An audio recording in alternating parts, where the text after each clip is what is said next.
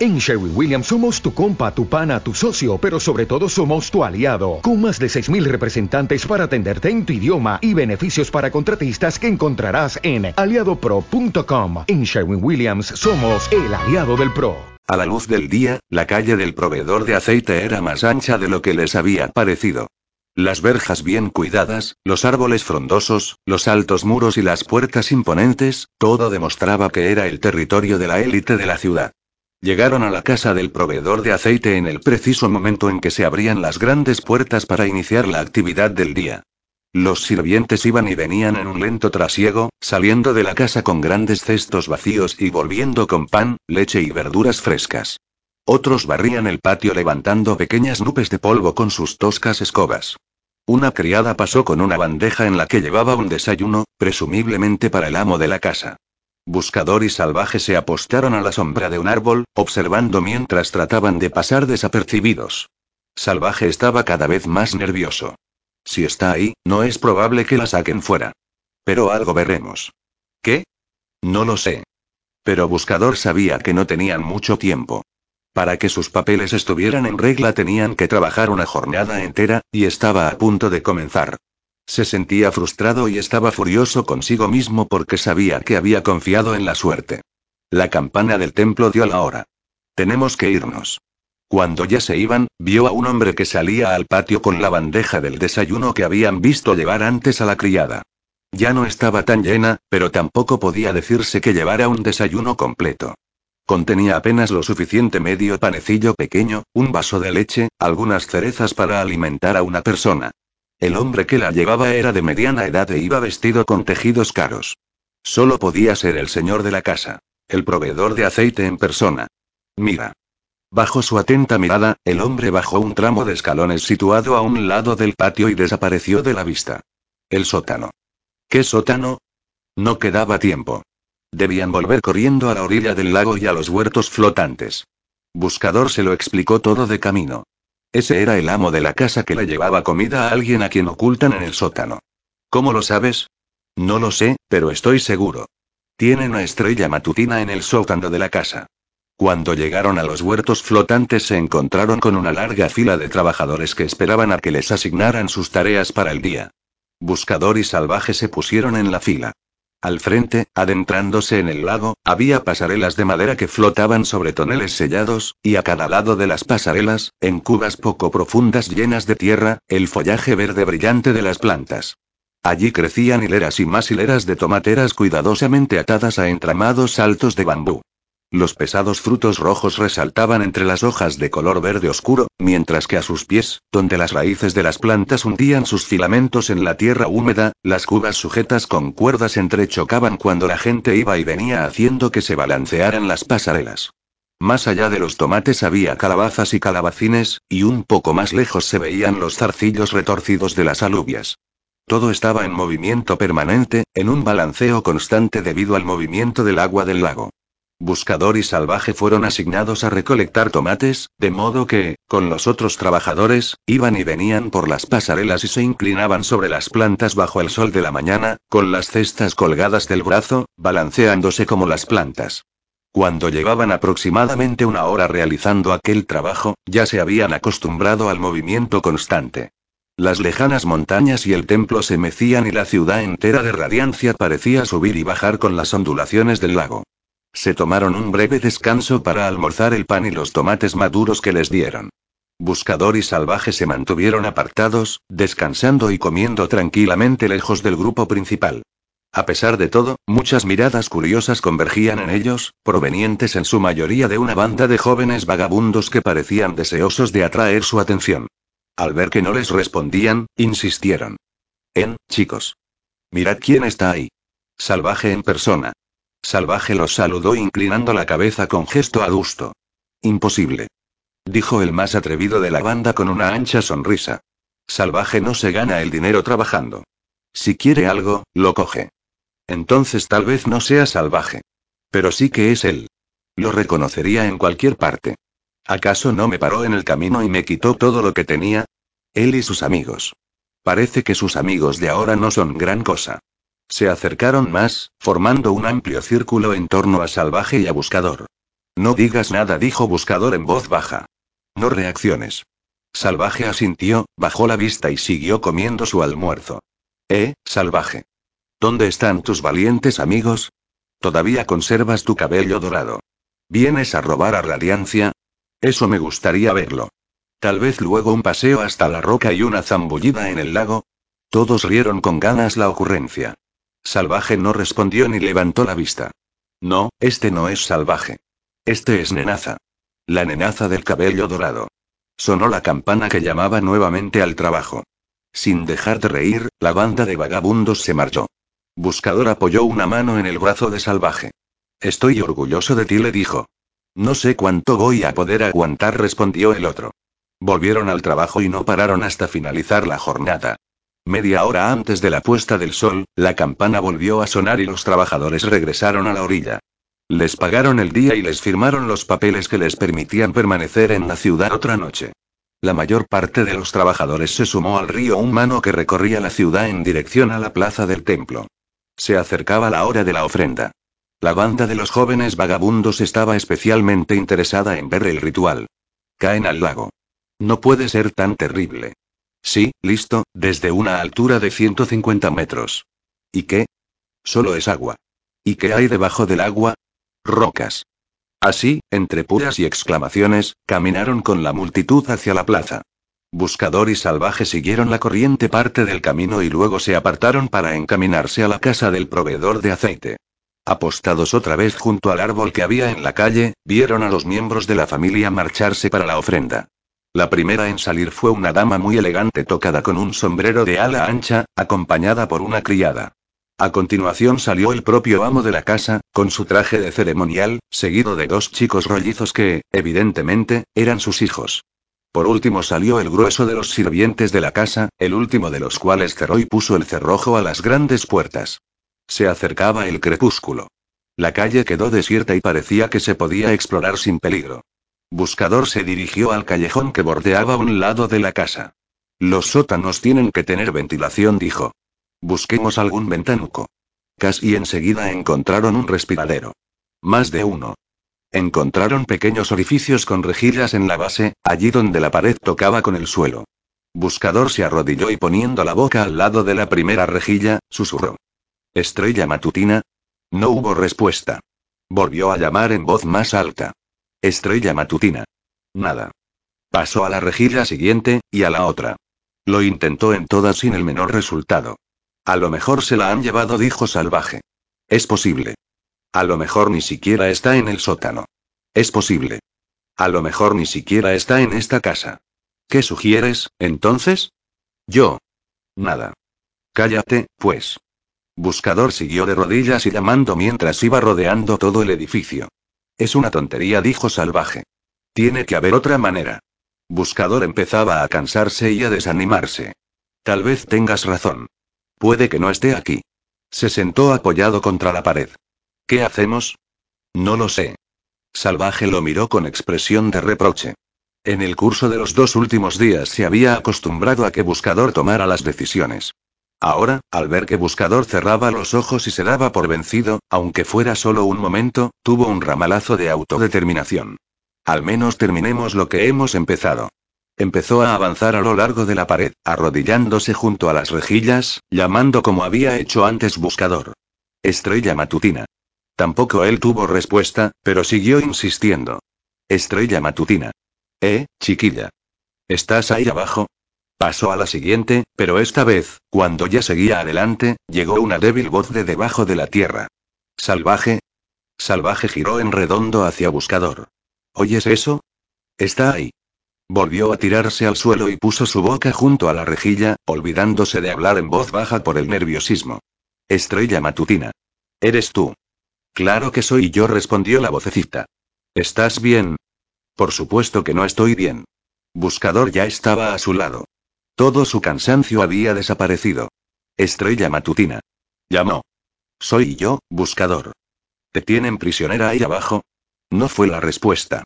Estoy aquí sentada disfrutando del fresquito. Buscador y Salvaje se miraron y los dos sonrieron. Me alegro de oírte, nenita, dijo Salvaje. Te vamos a sacar de ahí. Eso sería todo un detalle. ¿Está cerrada la puerta? Está cerrada y yo estoy encadenada a la pared. Aparte de eso, nada me retiene aquí. Vaya. Se sentaron en el suelo, con la espalda contra la pared. La euforia por haber encontrado a su amiga se desvaneció. Volvió a llegar la vocecita desde el sótano. ¿Seguís ahí? Sí. ¿Me vais a ayudar? Sí. ¿Pero cómo? Os voy a decir lo que tenéis que hacer. Conseguid una hoja grande. ¿Podéis conseguir una hoja grande? Sí. Con un cuchillo o un palo aguzado escribid sobre la hoja estas cuatro palabras. Busca ya y tu hija. ¿Por qué? Vosotros haced exactamente lo que os digo. ¿Qué tenéis que escribir en la hoja? Busca a tu hija. Bien. Enrollad la hoja y atadla con una hierba larga y dura. ¿Lo habéis entendido? Sí. Después volved esta noche y dejad la hoja enrollada en la aldaba de la puerta. De la plaza del templo llegaban los cantos de la gente. Buscador y salvaje miraron hacia la roca del templo que se veía desde donde estaban. Apenas podían distinguir a los sacerdotes de pie en el borde del precipicio, sosteniendo al tributo, que mantenía la cabeza gacha. ¿Cuánto tiempo tenemos? preguntó Buscador. Tres días más. Te sacaremos. No, no lo haréis. Me encargaré yo. Vosotros haced exactamente lo que os he dicho. Dejad la hoja enrollada en la aldaba de hierro. Que no os vea nadie. ¿Cuándo volvemos? Mañana a la misma hora. Aquí estaremos. Los cantos cesaron. Miraron hacia arriba y vieron cómo caía el tributo. Oyeron un grito distante mientras caía. Después, reinó el silencio. Volvió a sonar la vocecita de estrella matutina una vez más. Gracias por encontrarme. A la mañana siguiente, el sirviente que abrió las puertas de la casa del adivoso encontró una hoja enrollada en la aldaba y rompió el atarillo de hierba que la sujetaba esperando que hubiera algo dentro. Pero solo encontró un misterioso mensaje. Llevó la hoja al ama de llaves, que a su vez se la llevó al amo. Dadivoso la estudió mientras daba cuenta del desayuno y después se la enseñó a su esposa. Bendición leyó el mensaje y, como todos los demás, no entendió nada. Busca a tu hija. ¿La hija de quién? Ella no tenía más que hijos. Llamó al sirviente que había encontrado la hoja. ¿Dices que estaba en nuestra puerta? Sí, señora. Enrollada. ¿Alguno de los sirvientes tiene hijas? Sí, señora. ¿Alguno de ellos ha perdido a su hija? No, señora. Bendición iba pensando todavía en el misterio del mensaje de la hoja cuando hizo su visita matutina al tributo. Se había hecho cargo de la tarea de retirar la bandeja del desayuno. Ha pasado una cosa muy extraña, dijo. Lo sabía. exclamó Estrella Matutina. Todo es tal como lo he soñado. ¿Qué has soñado qué? Te han enviado un mensaje. Oh, casi no puedo respirar. Se llevó la mano a la garganta y empezó a jadear. ¿Qué pasa, chiquilla? Tienes que decírmelo. Te han mandado un mensaje. Estoy segura. Sí, en cierto modo. Es decir, ha llegado un mensaje. No sabemos para quién. Dice y, otra vez estrella matutina, sobrecogida, bajó la cabeza y empezó a respirar con dificultad. El mensaje dice y. Busca a tu hija. Bendición palideció. Sí admitió. Tal como lo he soñado, murmuró estrella matutina. Entonces tiene que ser verdad. ¿Qué es lo que tiene que ser verdad? ¿Cómo podría decírtelo, señora? Yo no soy nadie. ¿Por qué habrías de escucharme? Por favor. Te lo ruego. Dímelo. Lo supe en cuanto te vi. Sentí la conexión. Sentí la corriente de afecto. ¿Qué y qué estás diciendo? Bendición se ruborizó y empezó a tartamudear. Había empezado a intuir una posibilidad extraordinaria. ¿Crees en otras vidas? Le preguntó Estrella Matutina. ¿Crees que hemos vivido y muerto otras veces? Oh, querida. No lo sé y a veces me parece que sí, pero ¿cómo saberlo? Confía en tu corazón lleno de amor. Gritó Estrella Matutina. No necesito decirlo. Es posible incluso que hayas soñado el mismo sueño que yo. Ah, chiquilla. Tengo unos sueños tan extraños. ¿Has soñado que en otra vida, una vida anterior, fuimos dos personas unidas por el vínculo más fuerte que puede existir? ¿Has soñado alguna vez que eras mí? No pronunció la palabra. Se limitó a mirar a Bendición con una sonrisa dulce y tímida. De modo que fue Bendición la que lo dijo, casi sin atreverse. ¿Tu madre? Estrella Matutina afirmó con la cabeza. Bendición se sintió invadida por una especie de éxtasis. Se acercó a Estrella Matutina y la rodeó con sus fuertes brazos. Tú fuiste mi niñita. Estrella Matutina tuvo mucho cuidado de no precipitarse, de no ir demasiado rápido. Es solo un sueño, señora. ¿Quién lo sabe? Pero el mensaje. Estas son cosas misteriosas. Bueno, desde el momento en que te vi supe que estábamos vinculadas de un modo muy especial. Yo también lo sentí. He sido tan feliz desde el momento mismo en que entré en tu casa y a pesar de... levantó la muñeca con la argolla de hierro. Por primera vez, Bendición se dio cuenta de que se encontraba ante un dilema y se quedó mirando a Estrella Matutina, conmocionada. No puedo enviarte como tributo. No a mi propia hija. ¿Quién mejor para morir por ti, señora? Dijo Estrella Matutina en voz baja. Tú me diste la vida y eres dueña de quitármela. Oh, esto es terrible. Bendición se estrujó las manos y casi gimió de desesperación. ¿Qué puedo hacer? Mi esposo no cree en los sueños y está entusiasmado con la idea de un tributo voluntario. Y ahora ya aquí estás tú y oh, todo está saliendo mal. Nada va mal, señora. Todo sucede como lo determina el gran poder. ¿Pero qué voy a hacer? No temas. Si es voluntad del gran poder que tu esposo vea la verdad, eso sucederá. Esperemos a ver qué mensajes trae la noche. Oh, ojalá sea así. Queda tan poco tiempo. Pasado mañana, a la hora del crepúsculo y oh, no quiero ni pensarlo. Buscador y Salvaje pasaron un segundo día recogiendo tomates en los huertos flotantes. A última hora de la tarde, por mala suerte, se encontraron trabajando en una pasarela justo al otro lado de la cual se encontraban los jóvenes que habían estado lanzándoles pullas el día anterior. Eh, muchachos. Tened cuidado. Aquí viene el nenaza. Eh, nenaza. Esos tomates parecen enfadados. Ten cuidado, nenaza. Un tomate puede ser muy mezquino. Se burlaban en voz baja mientras cosechaban. Eh. Dijo uno de ellos. ¿Habéis oído la historia de cuando el nenaza se peleó con un encapuchado? Será mejor que te dediques a los tomates, nenaza. Los encapuchados no están a tu alcance. Buscador se dio cuenta de lo a punto que estaba su amigo de estallar y decidió convertirse en el centro de las pullas. ¿Estás hablando de los nómanos? Preguntó. ¿Y esto a ti qué te importa, cara de ángel? Nada, es solo que odio a los nómanos. Tú odias a los nómanos. Vaya, hombre. Seguro que los nómanos se están meando en los calzones. Los nómanos están podridos hasta la médula, dijo Buscador. Cuanto antes los aplasten mejor. Hasta el mismo salvaje quedó sorprendido al oírlo, hasta que recordó el plan de Buscador para encontrar el arma. Los trabajadores del otro lado no sabían muy bien si reír o asustarse. Aplastarlos. Escuchad al muchacho. ¿Qué te han hecho a ti los nómanos? Arruinaron la vida de mi hermano. Lo deshonraron sin motivo. Los odio a todos. El estallido de buscador era tan poco habitual en la atmósfera controlada de los grupos de trabajo que se difundió por las filas de jornaleros a uno y otro lado y llamó la atención de los supervisores. Uno de ellos llegó por una de las pasarelas flotantes para sonsacarle más a Buscador. ¿Eres tú el que odia a los encapuchados? Sí, dijo Buscador. ¿Alguna vez has visto a uno?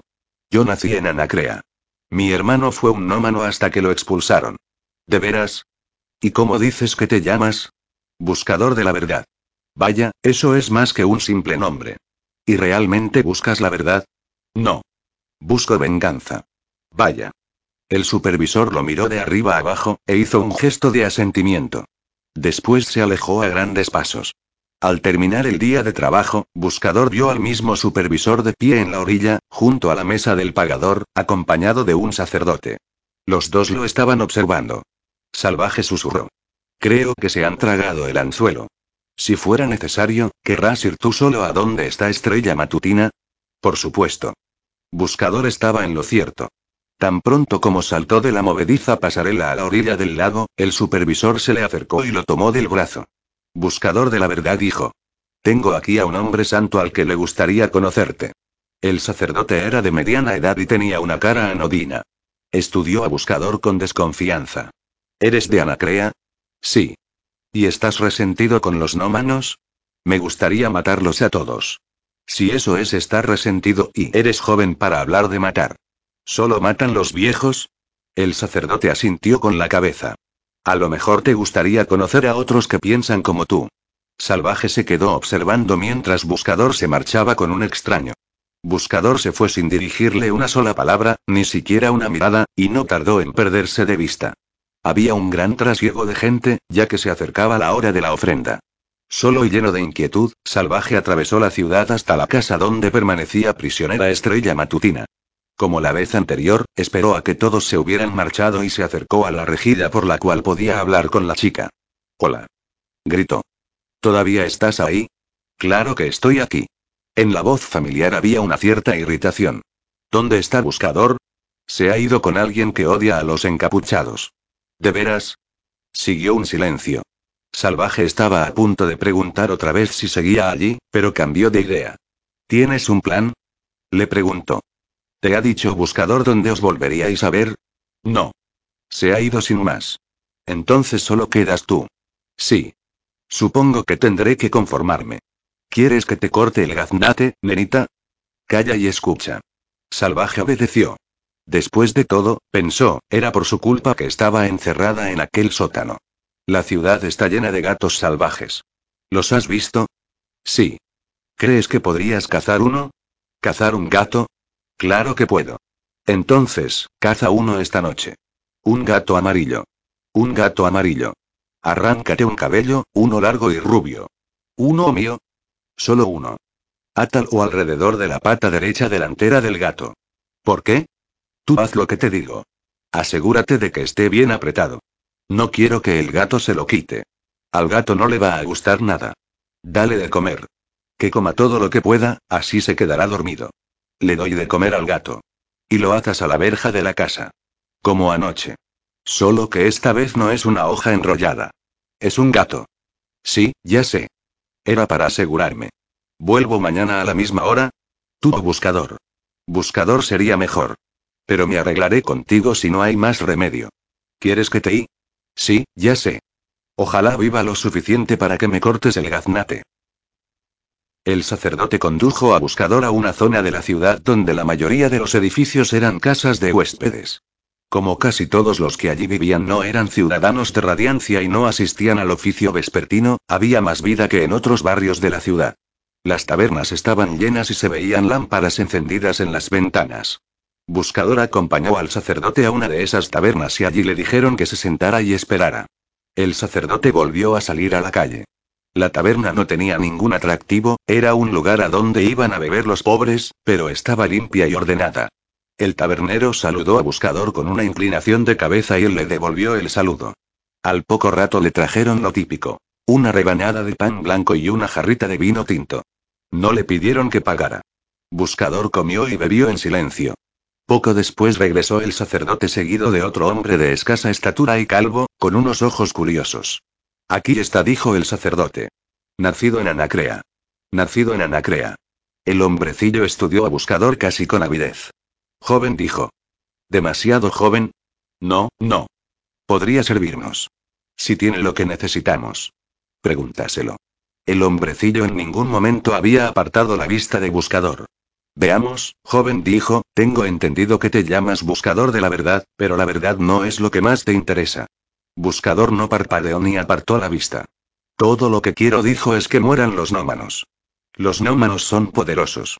¿Qué puedes hacer tú contra ellos? He oído que hay un arma capaz de destruir incluso a los nómanos. ¿Así? Si pudiera encontrar esa arma, la usaría. Si un arma así existe, debe de ser algo muy notable, sin duda. No eres más que un muchacho. ¿Por qué iban a concederte el honor de usarla?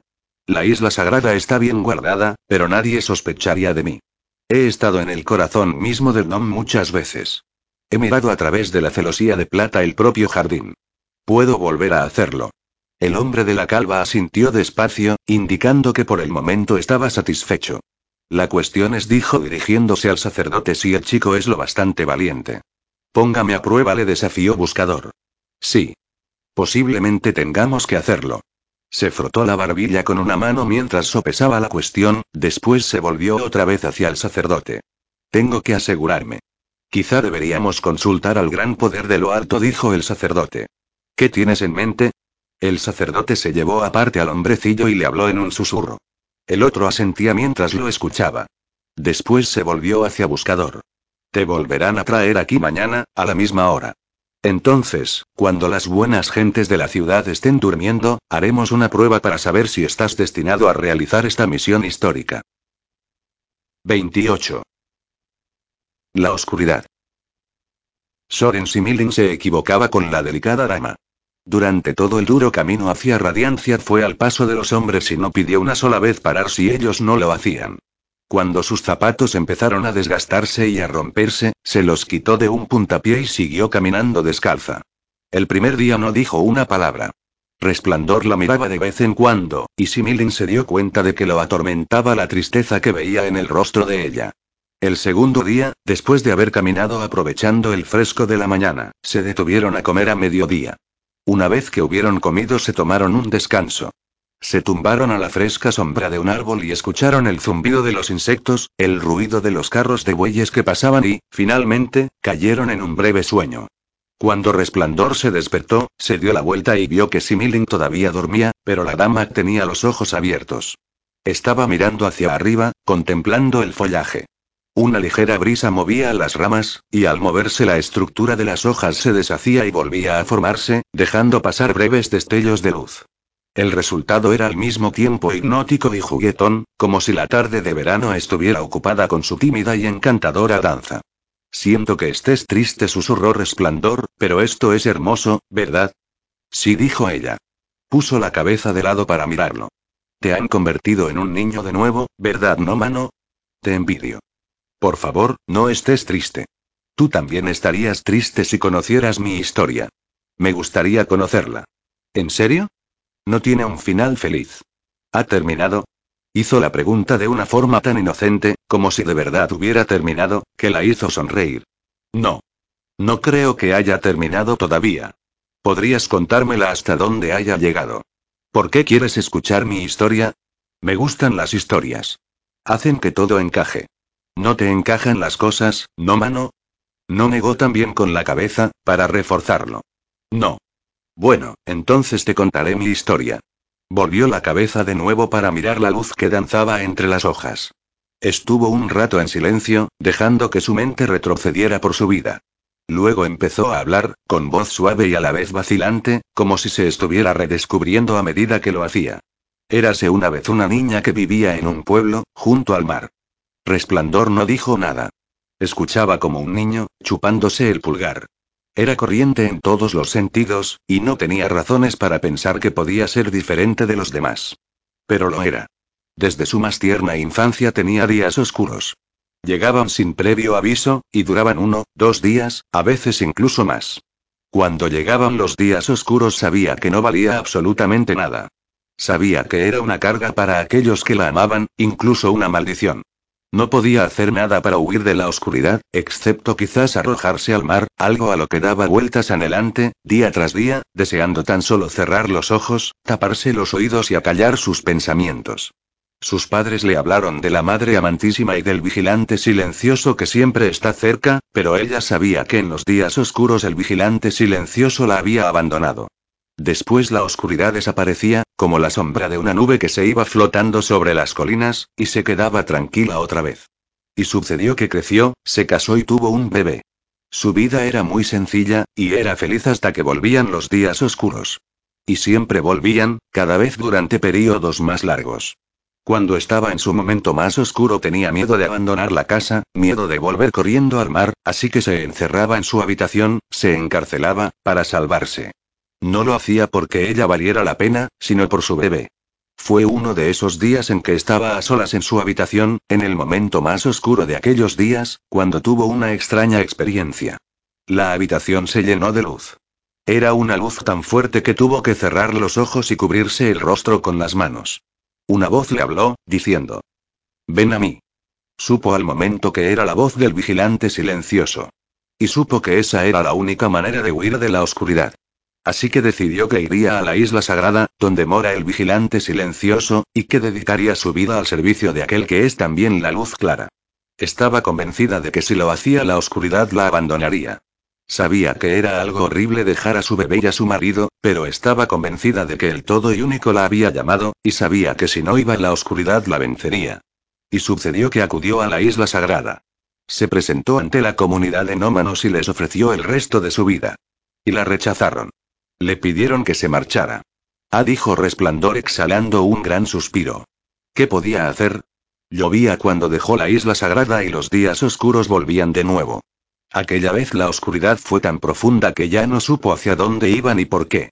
Lo único que deseaba era morir y no causar más dolor a aquellos que amaba. Por eso nunca volvió a casa. Siguió avanzando por el camino bajo la lluvia, el camino que la alejaba de casa, para que aquellos que la amaban no volvieran a sufrir la maldición de su oscuridad. Y en algún punto de aquel camino, cerca de una posada, se encontró con dos niños empapados que le contaron que se estaban fugando. Así que les preguntó si podía huir con ellos. Le dijeron que sí y de la mano empezaron a correr. Volvieron a la posada, que estaba seca y donde los esperaba su padre. El hombre le manifestó su gratitud por devolverle a sus hijos, y viendo que era una pobre campesina, le preguntó si buscaba empleo.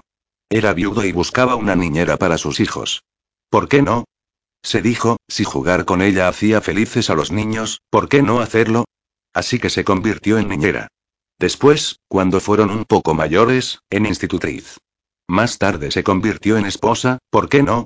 Si al padre de los niños le hacía feliz amarla, ¿por qué impedirlo? Solo había oscuridad ante sí. Se volvió de nuevo para mirar a resplandor. Entonces llegó otra institutriz. A mi marido le gustaba como le había gustado yo, así que, como puedes ver, ya no era necesaria. ¿Puedo preguntarte cómo te llamas? Mi nombre es Misericordia. Pero soy yo la que necesita misericordia. Vivimos para ver cómo nuestros nombres se burlan de nosotros. ¿Cómo te llaman a ti, no mano? Soy resplandor de la justicia. ¿Y resplandeces de justicia? ¿Te consumes por arreglar las cosas? Resplandor miró a Similin y vio que estaba despierto y escuchando. Sí dijo. Era hora de reanudar la marcha, así que dejaron de hablar. Se incorporaron y volvieron al camino, y caminaron esa larga y calurosa tarde camino de la ciudad de Radiancia a donde llegaron a media tarde. Similin ya confiaba en resplandor. Puedo introducirte en la ciudad con mis documentos, pero a ella no. ¿Qué pasará con ella? Tiene marido. Que pregunte por él. Su marido ya no quiere saber nada de ella. Es nuestro deber cuidarla.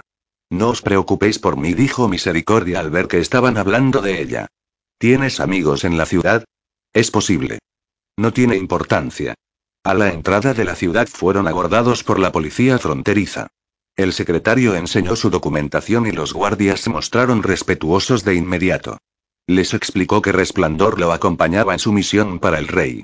Los oficiales le entregaron documentos propios a Resplandor. ¿Y esta dama? Resplandor se volvió para señalar a Misericordia. Pero ya se había ido. Cerca de allí había una arboleda.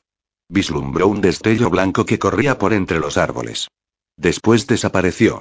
Estúpido, dijo Similin. ¿Qué dama? dijo el policía. No tiene importancia, dijo Similin. No tenemos tiempo que perder. Gracias, oficial. Estamos en una misión para el rey. Se alejó a grandes zancadas con actitud firme por la calzada que se internaba en la ciudad, con resplandor a su lado. ¿Y qué pasa con la hermosa dama? dijo resplandor entre dientes. Nos ha dejado por voluntad propia. ¿Será feliz? Quiero que sea feliz. No creo que sea una persona propensa a ser feliz. No. Es triste. Similin tenía que sacarle a su amigo de la cabeza a su compañera de huida. Esta noche dormiremos en mi cuartel. Allí te enseñaré a ser el mejor guerrero de todos. Ah. Así que debo convertirme en un auténtico guerrero místico. Dijo con voz ansiosa. ¿Todavía estás dispuesto? Oh, sí. Incluso si eso significa dar tu vida. Por supuesto. ¿Qué más tengo para dar? Similin se sintió satisfecho. Su plan volvía a estar en marcha. Todo lo que necesitaba ahora era un último acto de voluntad. Una vez que Resplandor estuviera en la silla, y el proceso de carga hubiera comenzado, no habría vuelta atrás. ¿Acaso no soy digno? preguntó en silencio a su señora. 29. La prueba de buscador. Cuando los sirvientes abrieron las puertas de la casa de Gadivoso, a la mañana siguiente, encontraron un gato salvaje atado a la aldaba. Se lo llevaron, aullando, al ama de llaves, y el ama de llaves se lo llevó, todavía aullando, al señor de la casa. Dadivoso miró la ruidosa criatura con desagrado. Atado a las puertas. Igual que la hoja, señor. Igual que la hoja. Entonces, ¿el gato trae un mensaje? No, señor. Manda llamar a la señora. Dadivoso ya había discutido con su esposa, la noche anterior, antes de acostarse. A la mujer se le había metido en la cabeza que el tributo que él había comprado era demasiado especial para sacrificarlo. Fue breve y contundente. Cinco mil escudos son demasiado especiales para sacrificarlos, le había dicho ella. Asunto zanjado. Y ahora aquel gato. No sabía qué haría su esposa con él, pero sabía que le causaría más problemas. Bendición entró y él le enseñó el gato. Debe de llevar un mensaje, le dijo Bendición. No hay mensaje, aseguró Dadivoso. Solo el gato. Entonces es una señal. La niña sabrá lo que significa. Oh, sí, no lo dudo. La niña nos revelará que es una señal para que la liberemos. Pues deja que te diga que yo tengo señales propias, y mis señales dicen que nadie me toma el pelo. Nadie quiere tomarte el pelo, querido. Tú sabes que siempre has querido tener una hija. Una hija de verdad, puede. Esta tiene tanto de hija mía como un trozo de bizcocho. Aún así, querido, le preguntaré sobre el galo. No sirve de nada que me llames querido. Esa niña subirá a la roca mañana por la tarde, y si consigues que vaya voluntariamente, serás una buena y amantísima esposa, y te diré querida cuantas veces quieras. Lo que tú digas, esposo mío. Tadivoso se levantó de la silla, con el rostro ensombrecido por la sospecha. Te acompaño, dijo. Y no dirás nada sobre ningún gato. Yo hablaré. El señor y la señora de la casa le llevaron juntos la bandeja del desayuno a su tributo encarcelado. Estrella Matutinas mostró cortes como siempre, y bebió y comió agradecida.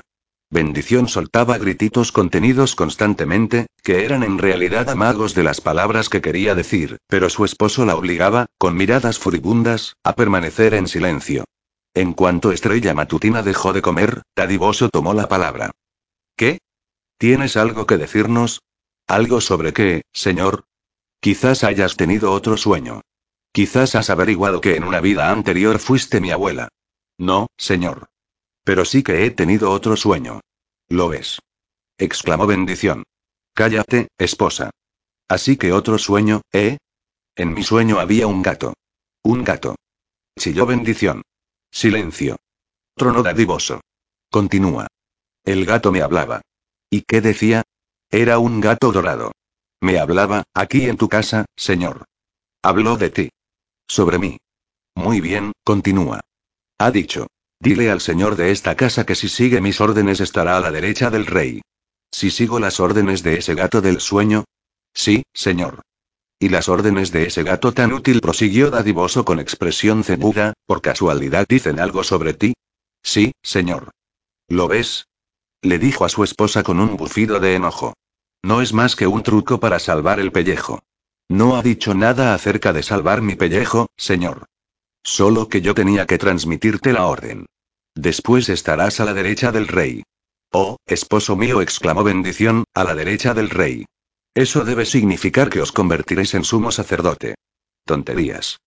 Pero Estrella Matutina lo observaba cuidadosamente y vio cómo el color de su rostro cambiaba del marrón anaranjado de su negativa a que le tomaran el pelo al amarillo leonino de la ambición.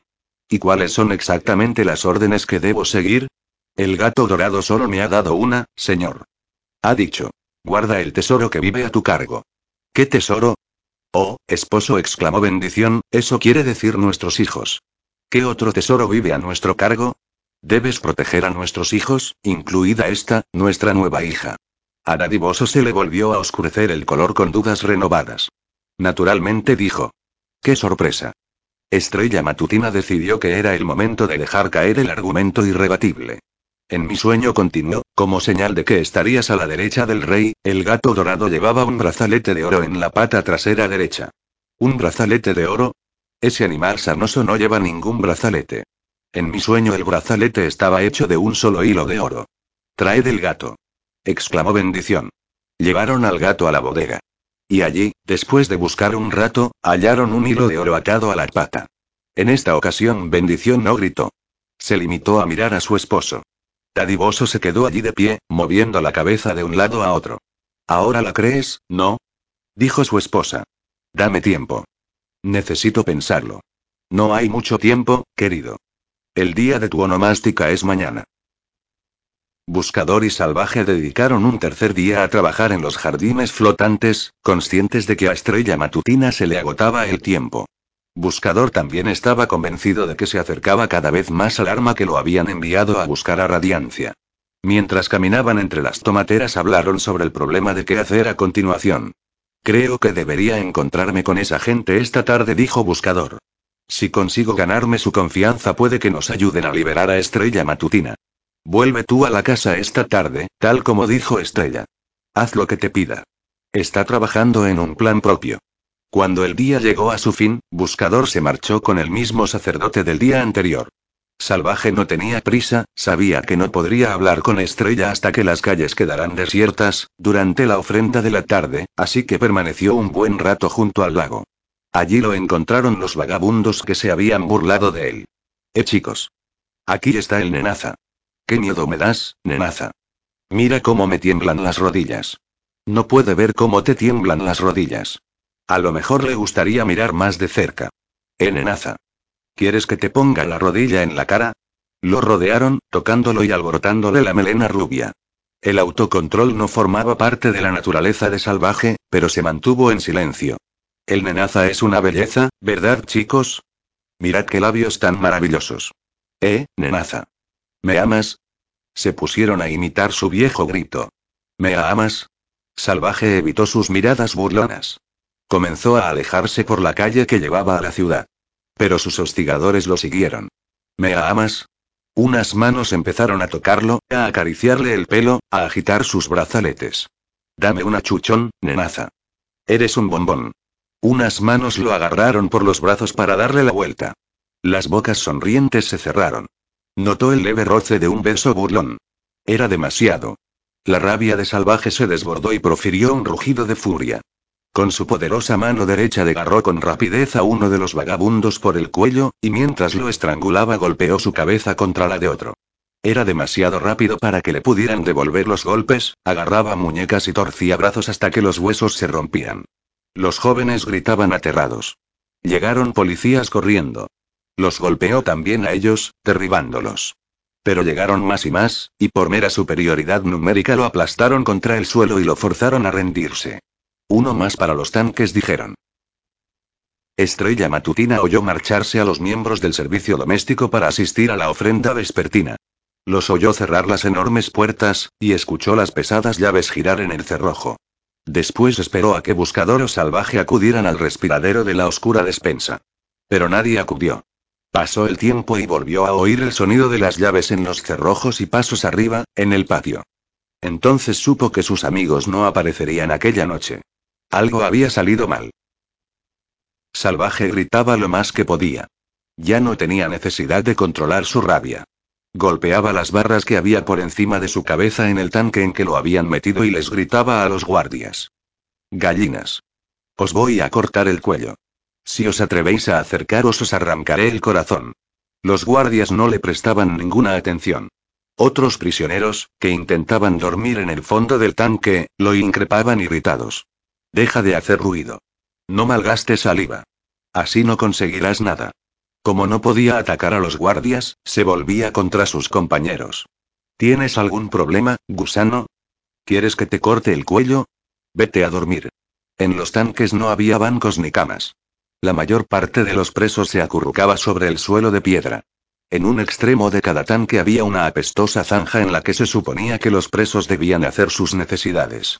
En el otro extremo había un comedero de piedra en el que echaban una especie de engrudo dos veces al día.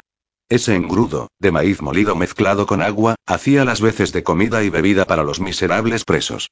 No les daban cubiertos para comer, tenían que hundir la cara en el comedero y comer como el ganado. Salvaje había sido arrojado al tanque sin explicaciones ni amenazas. Le habían quitado el candado a una amplia sección de la reja con goznes y la habían levantado, a continuación lo habían empujado desde el borde y había caído en el duro suelo de piedra. Los policías que lo habían llevado allí, y los guardias que lo vigilaban, no se habían preocupado más por él. Había caído en una tumba de vivos.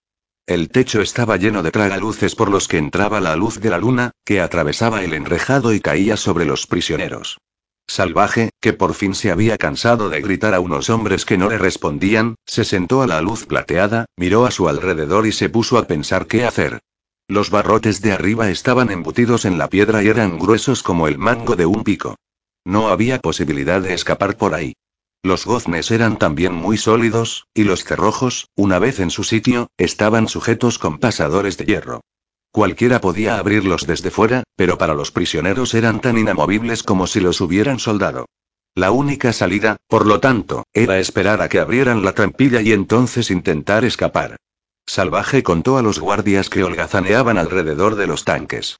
Incluso en ese momento, cuando los prisioneros dormían, había diez hombres de servicio. Para que una fuga tuviera éxito, todos los prisioneros tendrían que llevarla a cabo. Salvaje escrutó a los otros prisioneros, intentando ver cuánta voluntad para resistir se detectaba en ellos. Lo que vio le dio muy pocas esperanzas. Incluso dormidos parecían encogidos de miedo. Los que no dormían observaban con la mirada perdida la luz de la luna. No había conversación ni camaradería, no intentaban mejorar su situación. Habían perdido la esperanza y, como ganado en un matadero, aguardaban a que acabaran con ellos. Solo una prisionera le devolvió la mirada con un atisbo de contacto humano. Era una mujer con un rostro dulce y lleno de tristeza, y lo miraba como si lo compadeciera. Llevaba un vestido blanco, de los que suelen llevar los ricos, pero no tenía la mirada hosca y resentida de un rico en apuros. Parecía como si no fuese consciente de sí misma en absoluto, cosa que lo sorprendió. Se estaba fijando en él. ¿Y bien? Su voz sonó áspera en medio del silencio de la noche. ¿Qué quieres? Pensaba en lo hermoso que eres. ¿Para lo que me sirve? A mí me sirve. Su mirada era tan directa, tan abierta, que Salvaje decidió que no se estaba burlando de él sino expresando lo que sentía de la manera más simple posible. Se relajó un poco. ¿Y a ti, por qué te han metido aquí? preguntó. No tengo documentos. ¿Sabes lo que nos van a hacer? Sí, lo sé. Pues a mí no me lo harán. Ah, no. Se la veía curiosa, no escéptica. ¿Y por qué no? Porque consigo lo que quiero y evito lo que no quiero. Eso le arrancó una sonrisa que indicaba que se alegraba por él, se alegraba de que todavía creyera eso. Creo que eres perfecto, dijo ella. Qué extraña la elección de la palabra, perfecto. Y qué manera tan extraña de decirla, como si estuviera hablando de alguien lejano, o incluso de un dios. Pero la apreciaba por ello. Sabía que no quería nada de él. Lo que ella le ofrecía era simple admiración, tan refrescante y poco exigente como la luz del sol. ¿Cómo te llamas? Le preguntó. Misericordia contestó. Soy salvaje. ¿Salvaje? Lo dijo recalcando las sílabas. Veo que lo eres, pero ese no es el nombre que te pusieron tus padres. No tengo padres. Tienes que haber tenido una madre. Ninguna que yo haya conocido. Así que te abandonó cuando eras pequeño. ¿No la odias por abandonarte? No puedo odiar a alguien a quien no conozco. Estuvo mal que lo hiciera. Pero quizá no tuvo elección. Me da igual. Sé cuidar de mí mismo. Eso ya no es tan fácil, salvaje. Oh, encontraré un modo. Nadie me detiene. Nadie me mete en una jaula. Espera y verás. Buscador se vio obligado a permanecer sentado solo a su mesa de la posada. Hacía ya rato que había cenado y le estaba empezando a entrar sueño cuando el hombrecillo calvo apareció por fin. Esta vez iba acompañado por dos sacerdotes, uno de los cuales llevaba una cuerda y el otro una linterna cubierta. Síguenos, dijo el hombre, como si fuera buscador el que los había hecho esperar. No hay tiempo que perder. Salieron a la calle. Ya había anochecido. Anoche dijiste probadme y eso pretendemos hacer. Guió a buscador por la ciudad hasta la plaza del templo. Allí, en la más densa oscuridad, unas escaleras talladas en la piedra conducían a los diferentes pisos del templo, hasta la mismísima cima de la roca que lo dominaba todo. Necesitarás unas piernas fuertes, dijo el hombre. Es una larga escalada. Buscador miró hacia arriba. La roca del templo se perfilaba sobre el cielo gris plateado iluminado por la luz de la luna. ¿Tenéis intención de arrojarme desde la roca? preguntó. La roca es un lugar de ofrendas al poder radiante que creó todas las cosas. Le pediremos al poder radiante que nos guíe. Serás o no aceptado, le contestó uno de los sacerdotes. ¿Cómo sabréis que soy adecuado? El poder radiante te devolverá a nosotros. Buscador no sabía lo que significaba aquello, pero se temía lo peor. El hombrecillo calvo notó su reticencia. No tengas miedo, dijo. Confía en nosotros. Esta es una prueba de muchas cosas. De la voluntad del poder radiante. De tu valentía. De tu confianza. ¿Por qué debería confiar en vosotros? Ni siquiera sé quiénes sois. Eso tiene fácil solución. Mi nombre es Ebor Ortus. Soy un científico. ¿Y si supero vuestra prueba? ¿Qué pasará entonces? Entonces sabremos que eres el elegido para llevar a cabo esta misión histórica. ¿Bien eso no? Buscador fue. Las escaleras ascendían a cada nivel del templo en una serie de tramos en zigzag. A medida que subían, Buscador miraba hacia abajo de vez en cuando y veía la ciudad que se extendía a sus pies brillando a la plateada luz de la luna. Cuando llegaron a lo más alto vio la luna baja, al norte, que rielaba en las tranquilas aguas del lago. Le temblaban las piernas por el largo ascenso y por temor de lo que vendría a continuación, así que se dejó caer en el suelo de la terraza. El profesor Ortus no puso ninguna objeción.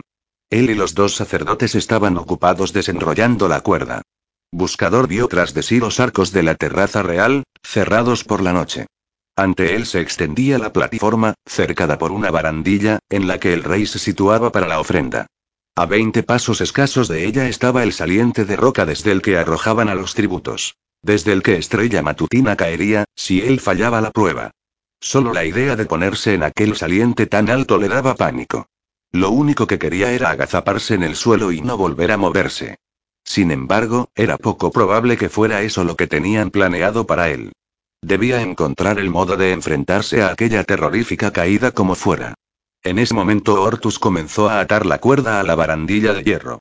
Buscador lo observó mientras apretaba el nudo, probaba su resistencia, y adivinó de qué modo iban a ofrecerlo al poder radiante. En ese mismo instante supo que le faltaba valor para hacerlo. ¿Qué sucedería si rechazaba la prueba? Parecía poco probable que fueran a dejarlo libre. Si contra todo pronóstico escapaba, entonces él y Salvaje dedicarían todos sus esfuerzos a salvar a Estrella Matutina. Si contra todo pronóstico tenían éxito, escaparían de la ciudad. ¿Qué vendría a continuación? ¿Debía volver a casa? ¿Debía volver a la escuela y que todo siguiera adelante como si Resplandor nunca hubiera sido expulsado? Era impensable. Sabía con certeza que cada vez estaba más cerca del arma diseñada para destruir a. Esos mismos hombres que estaban preparándole la cuerda eran seguramente los sirvientes de los enemigos que obedecían la voluntad del asesino. ¿Cómo iba a abandonar la búsqueda cuando estaba a punto de conseguir todo lo que se habían propuesto? Si lograba hacerse con el control del arma, tendría el poder de salvar a Estrella Matutina y Anacrea. O eso esperaba. Y no tenía otra esperanza. Por eso debía pasar la prueba. Cerró sus cansados ojos y rezó. Padre sabio, dame el valor que necesito para llevar a cabo lo que quieren que haga. Llévate mi miedo, no puedo hacer esto solo. Pero con tu ayuda sé que soy capaz de cualquier cosa. Levántate, dijo Ortus. Levanta los brazos. Buscador hizo lo que le pedía. El profesor rodeó su cintura con dos vueltas de cuerda, que ató con tres fuertes nudos. La cuerda te sostendrá, dijo Ortus. El resto está en manos del poder radiante, que está por encima de nosotros. Buscador sintió un escalofrío de miedo. Tocó la cuerda con los dedos y comprobó que era lo suficientemente fuerte como para sostenerlo. Los nudos estaban bien asegurados. No corría el peligro de caer a las rocas ni a las aguas del lago. Pero tener que caer. Arrojarse de aquel saliente por voluntad propia al vacío. Tembló de miedo. Lo único que se interponía en su camino era ese miedo. Para él tomó la forma de una puerta cerrada, una puerta que lo separaba de todo lo que quería. Si sigues tu camino, la puerta estará siempre abierta. Por supuesto. Ese era el modo de enfrentarse a su miedo. Lo vio, en un destello dentro de su mente, como si lo tuviera enfrente. Miraría más allá de la roca y la caída vertiginosa hacia el suelo. Miraría más allá del lago, y las montañas, y la luna que lucía en lo alto. Miraría incluso más allá de su propia vida y su propia muerte. Se arrojaría con impaciencia desde la roca como si ahí fuera, al alcance de su mano, estuviera la puerta hacia la casa verde y tranquila del niño perdido al que buscaba proteger, el niño que lo estaba esperando en el jardín. Se lanzaría hacia la puerta y ésta se abriría de par en par. Estoy listo, dijo. Cerró los ojos en una plegaria rápida. Padre sabio, deja que la puerta se abra para mí y volveré a casa. Me arrojaré en tus amorosos brazos. Recíbeme y sóstenme para siempre. Abrió los ojos. Miró al frente, más allá de la brillante superficie del lago, hacia el círculo de montañas que se recortaban en el horizonte. Imaginó una puerta cerrada, y más allá de la puerta un niño pequeño, todavía incapaz de andar, que gateaba hacia él atravesando el cielo y le tendía una mano regordeta. Respiró corrió y saltó, arrojándose hacia la puerta, que se desvaneció, y pasó a través de ella hacia la nada a medida que la cuerda se desenrollaba, y por unos deliciosos instantes voló en el inmenso espacio iluminado por la luna, y a continuación cayó y cayó y cayó y la sangre le zumbaba en los oídos. Después la cuerda dio un tirón y un crujido lo hizo gritar y lo dejó sin aire en los pulmones.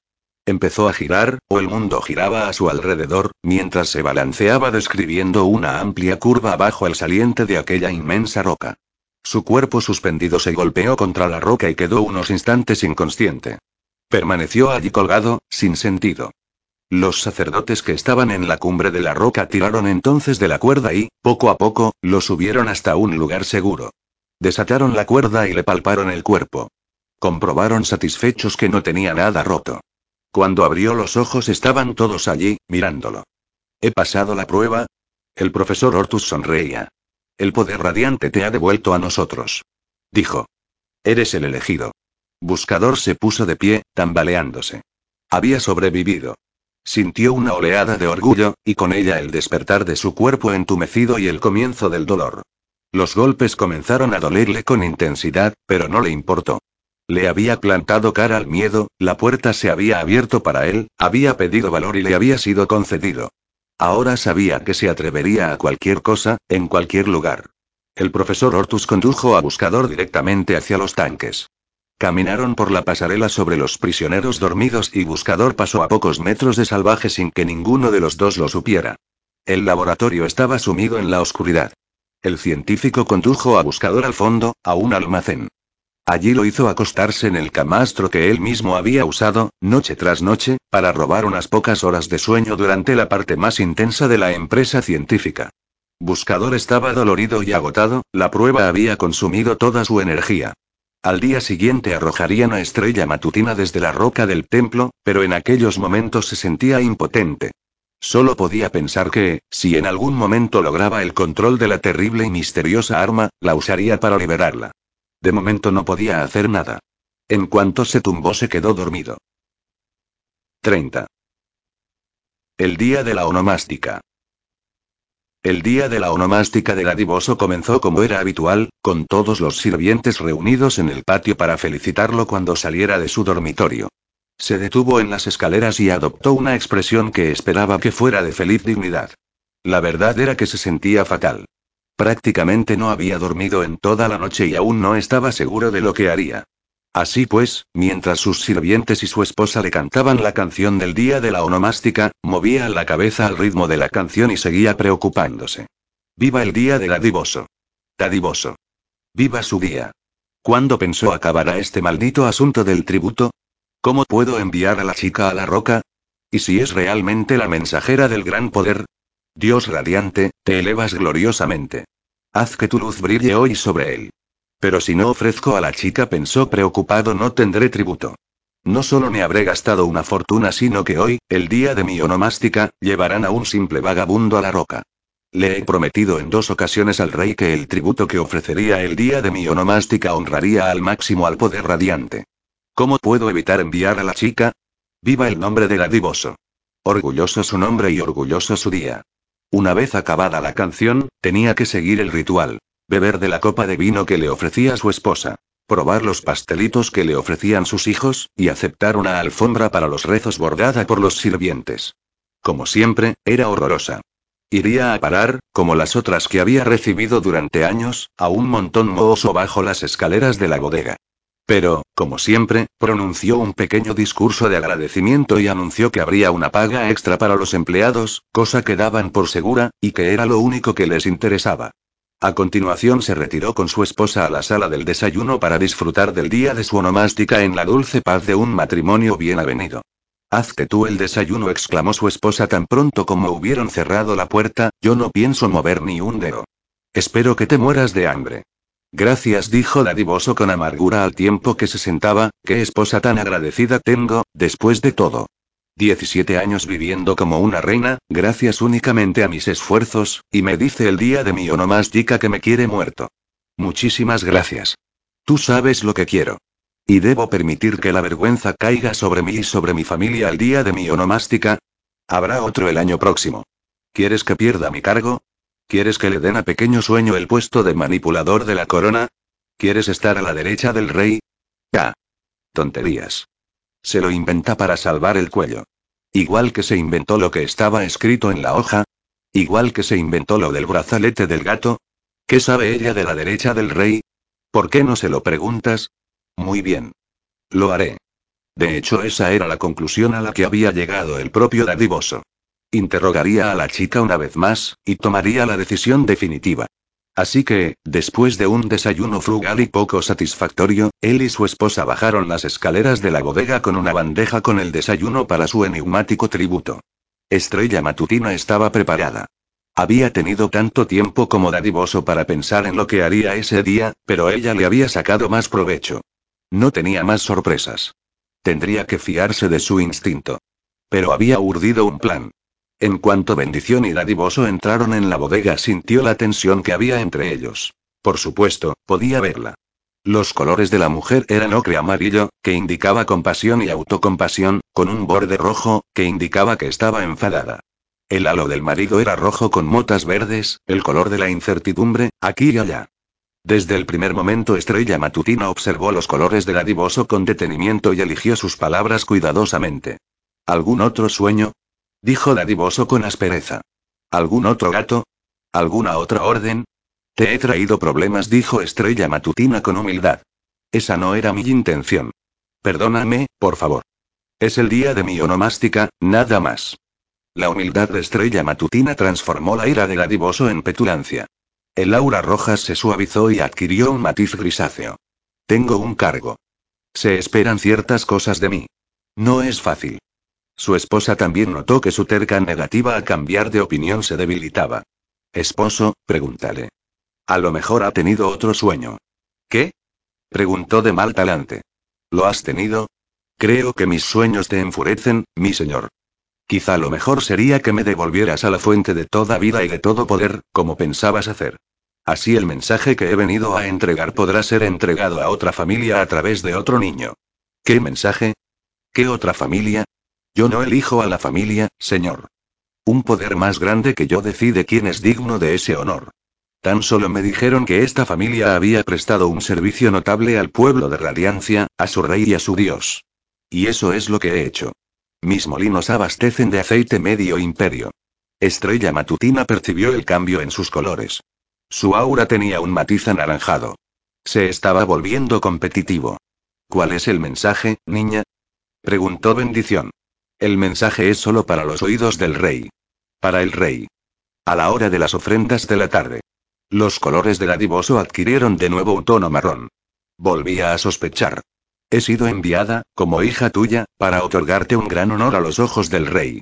Al oír esto su color pasó al amarillo de la autosatisfacción. Estrella Matutina vio cómo calculaba mentalmente las ventajas y los inconvenientes. ¿Tendría el rey mejor opinión de él si le ofrecía tan magnífico tributo el día de su onomástica o si le llevaba a esa supuesta hija suya con aquel mensaje desconocido? Oh esposo. exclamó bendición, juntando las manos y poniendo los ojos en blanco. ¿Qué te había dicho? Todo ocurre por una razón.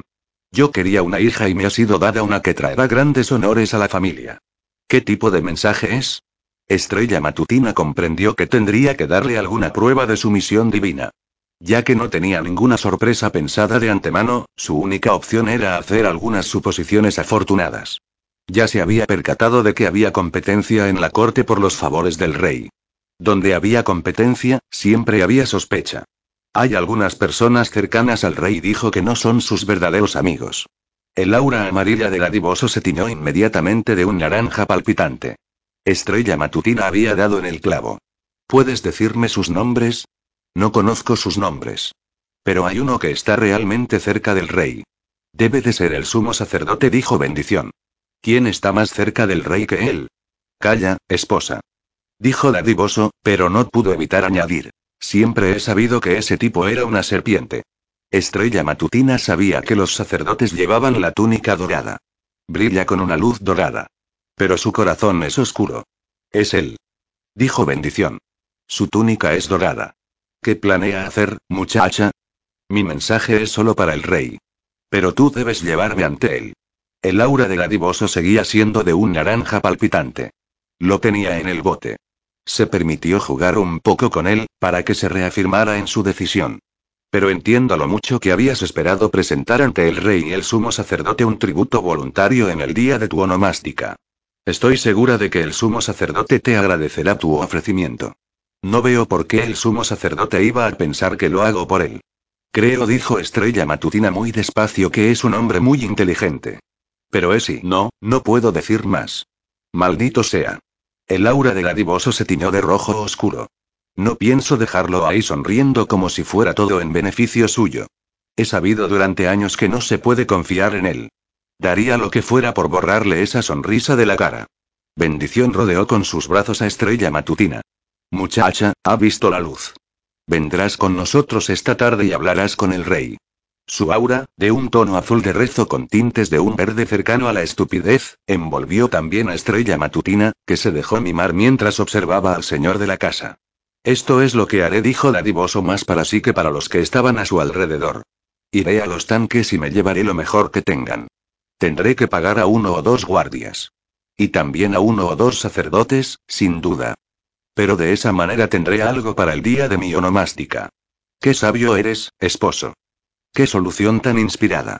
En lo que respecta a la muchacha y se volvió a mirarla, y ella le devolvió la mirada desde los brazos de su esposa abriendo mucho los ojos con la expresión más inocente del mundo. El aura del hombre se suavizó, tiñéndose de un rojo casi afectuoso. Estrella Matutina supo que había ganado. En lo que respecta a la muchacha, esposa, consíguele ropa adecuada a su posición como miembro de mi familia. Se presentará con nosotros ante el rey esta tarde. Y veremos lo que pasa. Tan pronto como empezó la jornada, Ebor Hortus le hizo una visita al sumo sacerdote y le contó que había reclutado a un voluntario adecuado.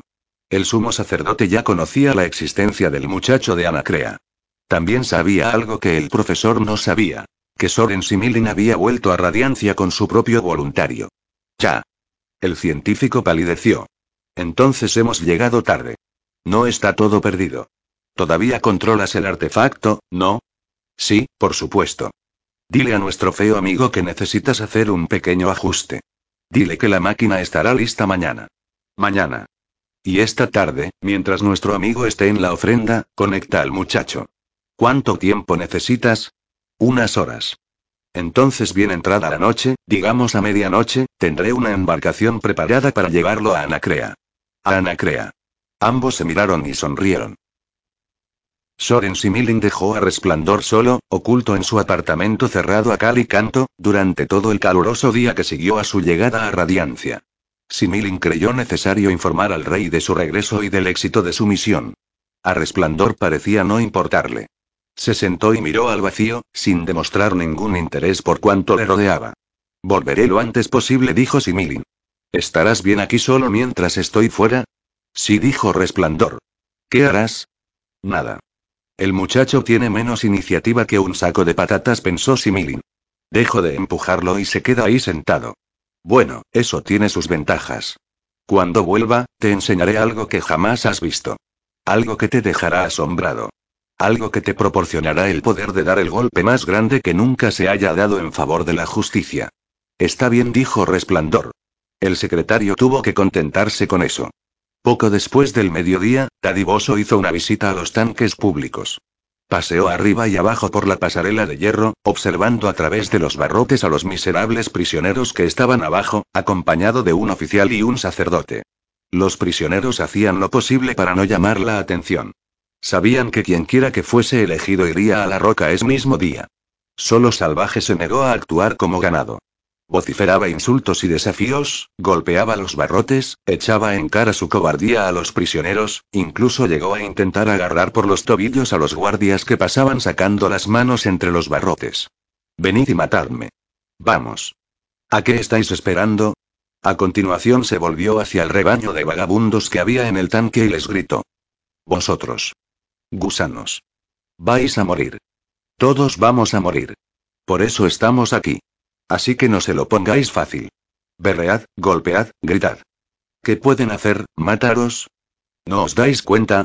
No les está permitido matarnos. Ni siquiera pueden tocarnos. Tienen que mantenernos con vida para que los sacerdotes nos lleven a la roca. Los demás prisioneros estaban impresionados. Admiraban la locura de Salvaje, y su valor. Era, en cierto modo, un entretenimiento. Llévate a ese. Es joven y está sano. Una buena ofrenda. Llévame. Gritó salvaje desde su tanque.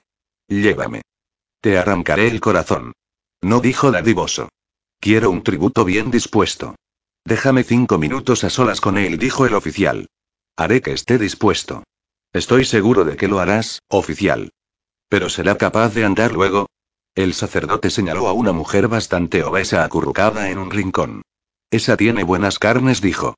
La multitud se entusiasma con los gordos. Tadiboso negó enfadado con la cabeza. Es el día de mi onomástica. Quiero estilo. Mientras hablaba, sus ojos escrutadores se detuvieron en misericordia. Estaba sentada en silencio, sola, con las manos entrelazadas sobre el regazo, todavía con el vestido blanco de una dama. Tud hijo señalándola. Ella levantó la vista. No tenía miedo y odio en la mirada como los otros. Tenía dignidad y era bella. Si la lavaban y le ponían un vestido nuevo, serviría perfectamente. El sacerdote ya le había echado el ojo a misericordia desde que la habían traído. Tenía un acuerdo con uno de los comerciantes de tributos para esas raras ocasiones en las que un buen ejemplar llegaba a los tanques. Le pasaba el ejemplar al comerciante y compartían el precio que consiguiera por él. No está disponible, honorable señor. Eres un pícaro ladrón. Dijo dadivoso. Su santidad en persona la ha elegido para el próximo Festival de la Luz. Tadiboso apretó los dientes. Por supuesto, haré un donativo al templo. Esta misma mañana su santidad estaba diciendo que un tributo como este es una rara y preciosa joya. Tadiboso frunció el ceño.